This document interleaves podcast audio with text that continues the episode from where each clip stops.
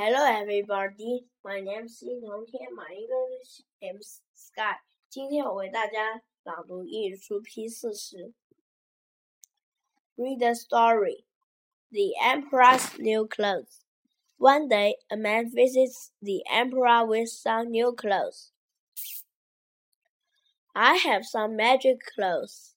They are very beautiful, says the man but only clever people can see them. The man opens his box. The emperor cannot see any clothes, but he nods with a big smile and says, They are so beautiful.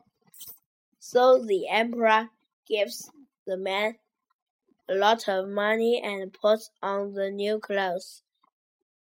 The emperor walks down the street. People keep silent, but a child cries out, Look, he has nothing on.